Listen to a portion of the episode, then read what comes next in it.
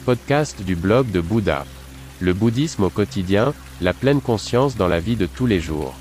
Bonjour et bienvenue sur Bouddha Blog, mon podcast avec des valeurs et avec un contenu plus profond. Votre canal pour les thèmes bouddhistes, la pleine conscience et la méditation. Je m'appelle René et je suis très heureux que vous soyez là. Pendant de nombreuses années, j'ai vécu dans un temple en Chine, j'ai été ordonné moine, j'ai étudié les arts martiaux et la philosophie du prince indien. C'est pourquoi j'ai créé ce podcast. Veuillez visiter mon site web, vous trouverez l'accès en bas de la description de ce podcast.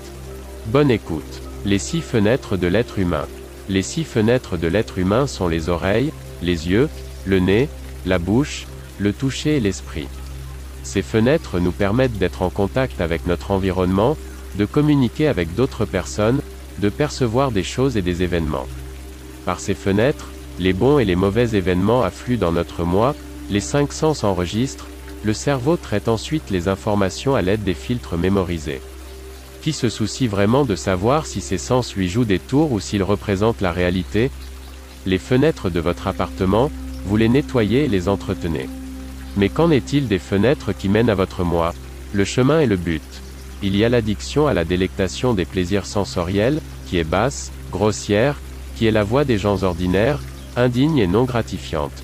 Et il y a l'addiction à la mortification de soi, qui est douloureuse, indigne et également non gratifiante. En évitant ces deux extrêmes, le parfait a réalisé la voie du milieu.